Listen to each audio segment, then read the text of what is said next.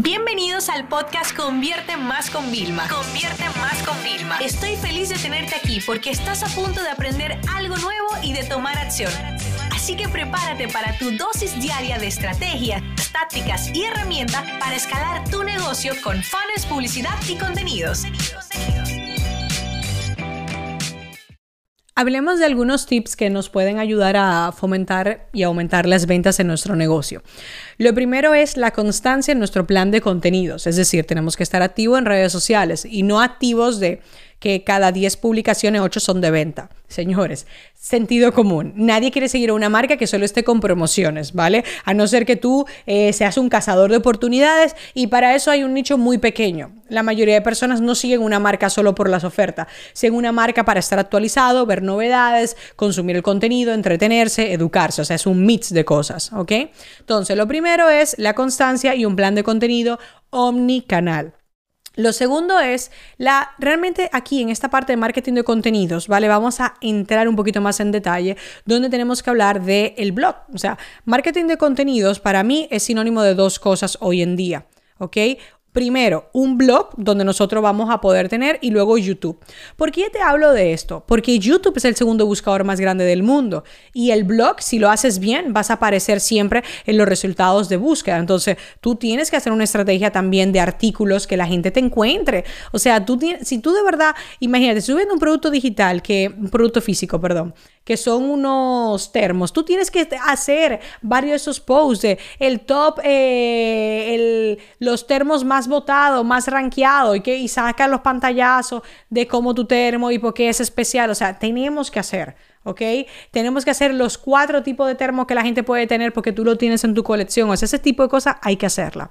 Otra cosa importante es el copy de tu web en general. Todos los textos tienen que ser persuasivos y enfocados. Yo, por ejemplo, para los textos de mi web, cuando la cambié la última vez contraté a Mayer Tomasena y le pagué para que me lo hiciera todo. Hasta el guion de mi historia personal me ayudó ella a hacer, habiendo estudiado todo eso con su equipo. O sea, el copy, el copywriting es importante. Otra cosa, cuatro, el SEO, ¿vale? ¿El SEO qué es? Es el posicionamiento. O sea, nosotros tenemos que saber cómo redactar artículos que se posicionen, es decir, que la gente los encuentre en Google cuando está buscando. Vuelvo al momento, sentido común. ¿Cómo la gente buscaría el contenido que yo estoy poniendo? Tú puedes hacer un par de búsquedas para ver qué otros titulares han utilizado, para ver qué palabras claves están utilizando. Todo esto es importante. ¿Vale? Cinco, email marketing o SMS marketing.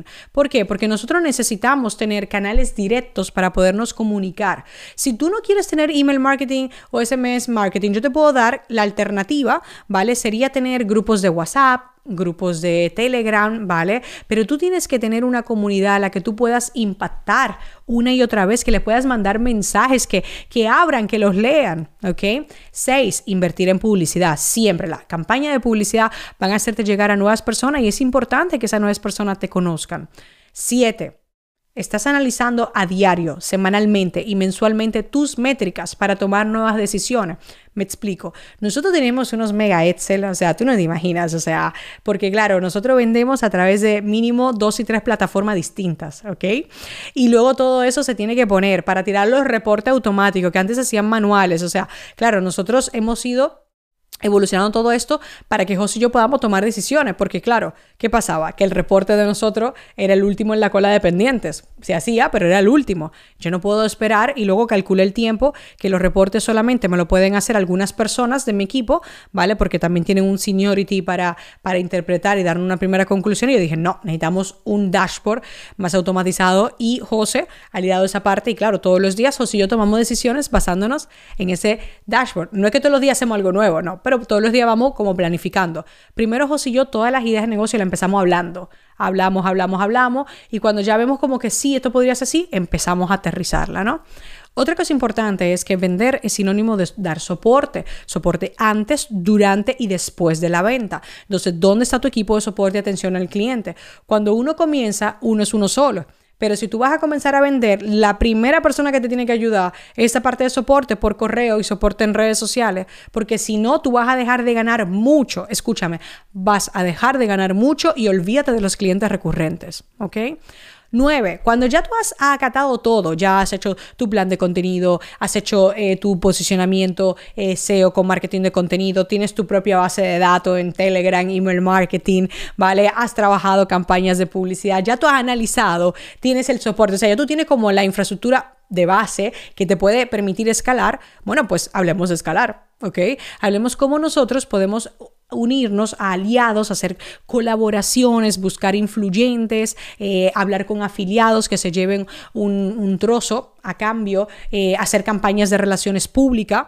¿Vale? Porque claro, o sea, para que aparezcamos y nuestra reputación aumente, o sea, démosle una vuelta a todo eso que podemos hacer para amplificar, ¿ok? Para poder seguir llegando todavía a más personas. Y número 10, te voy a dar una gran recomendación. Mientras tu negocio vaya creciendo, es tu responsabilidad como líder, ¿vale? De ir viendo cómo vas humanizando tu negocio. En el momento que tú vas automatizando, también se va humanizando. Y sobre todo, trabaja la cultura. ¿ok?